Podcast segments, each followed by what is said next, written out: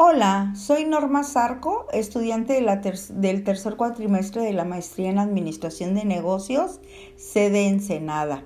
El tema que abordaré el día de hoy es relacionado a conflictos y negociación. Primeramente abordaré la definición de conflicto.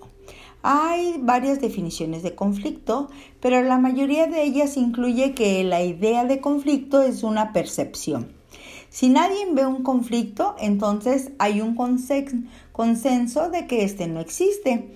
Asimismo, para que se inicie un proceso de conflicto, es necesario que haya una oposición o una incompatibilidad o algún tipo de interacción. Entonces un conflicto se define como un proceso que comienza cuando una de las partes percibe que otra de las partes afecta a este punto. Esta definición es intencionalmente amplia, describe el momento que en cualquier actividad, en una interacción, se convierte en un conflicto entre partes.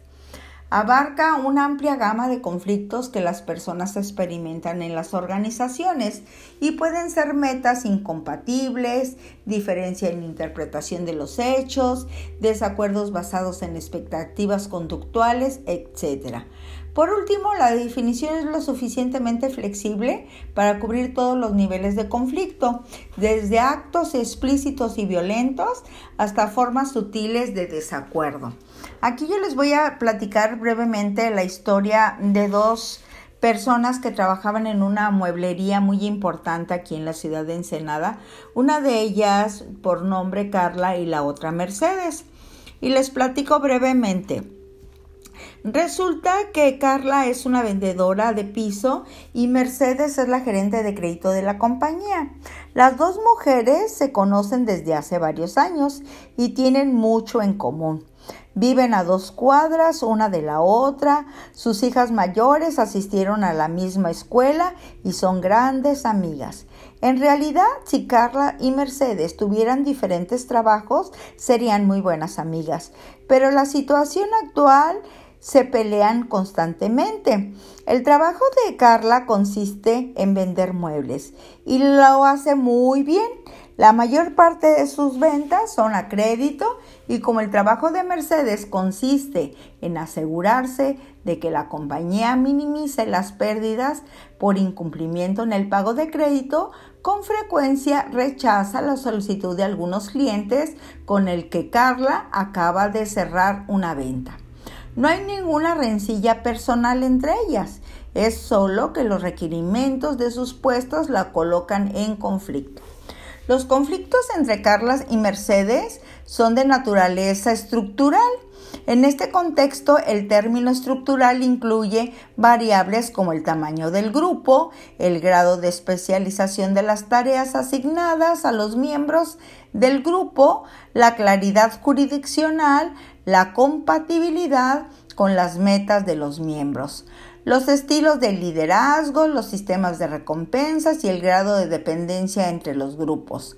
El tamaño y la especialización pueden estimular el conflicto. Cuando más grande sea el grupo y más especializadas sean sus actividades, pues es mayor la probabilidad que surcan conflictos. Se ha visto que en la antigüedad en un cargo el conflicto tiene una relación inversa. El potencial para el conflicto es mayor cuando los miembros del grupo son más jóvenes y la rotación es elevada. Entonces, en esta situación están en conflicto Carla y Mercedes porque Carla se esfuerza por convencer al cliente, por darle el mejor servicio, pero cuando llega la solicitud al área de crédito, Mercedes por lo regular le ha rechazado últimamente en la mayoría de las solicitudes. Entonces entre ellas ya hay rencilla porque las dos quieren llegar a sus metas. Ellas tienen metas mensuales tanto en venta como en cobranza. Entonces ya hay un malestar, ya hay un ambiente muy pesado porque piensa una de la otra que lo hace con la finalidad de echarle a perder o de no concretar sus ventas. Aquí en esta situación lo que se pudo hacer es de que habían estado ya en conflicto ya insoportable cada semana, al grado de que tuvo que intervenir a un alto rango de la compañía, que era el gerente general, el cual citó ambas partes y entonces empezaron a dialogar. Ahí lo que les faltaba era un poco de comunicación. Si ellas dos se ponían de acuerdo cuáles eran los requisitos indispensables para poder otorgar un crédito a los clientes, así Carla no perdería el tiempo con algunos clientes que no podían calificar.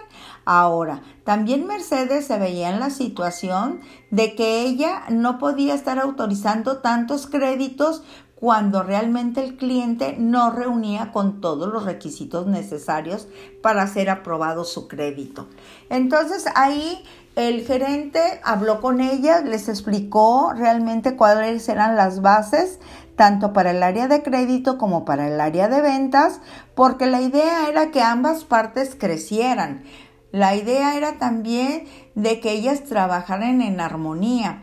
Y cuando ya tenían esa interacción donde pensaban que lo hacían a propósito una con la otra, pues ya estaban molestas, realmente no querían continuar hasta el grado de querer renunciar.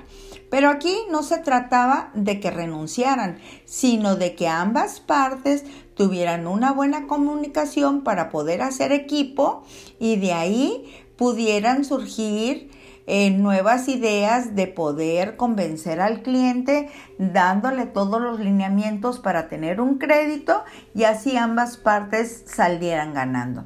Entonces, la cuestión de los conflictos los tenemos en todas partes, en todo lugar. Nosotros requerimos saber manejar las negociaciones cuando el conflicto está iniciando, no cuando ya está muy avanzada la situación, porque a veces, aunque quizás eh, queremos este, remediar, ya está tan fuerte la fricción entre una parte y la otra que después no se puede llegar a un arreglo. Entonces, por mi parte, eso es todo. Gracias. ¿No me pasé?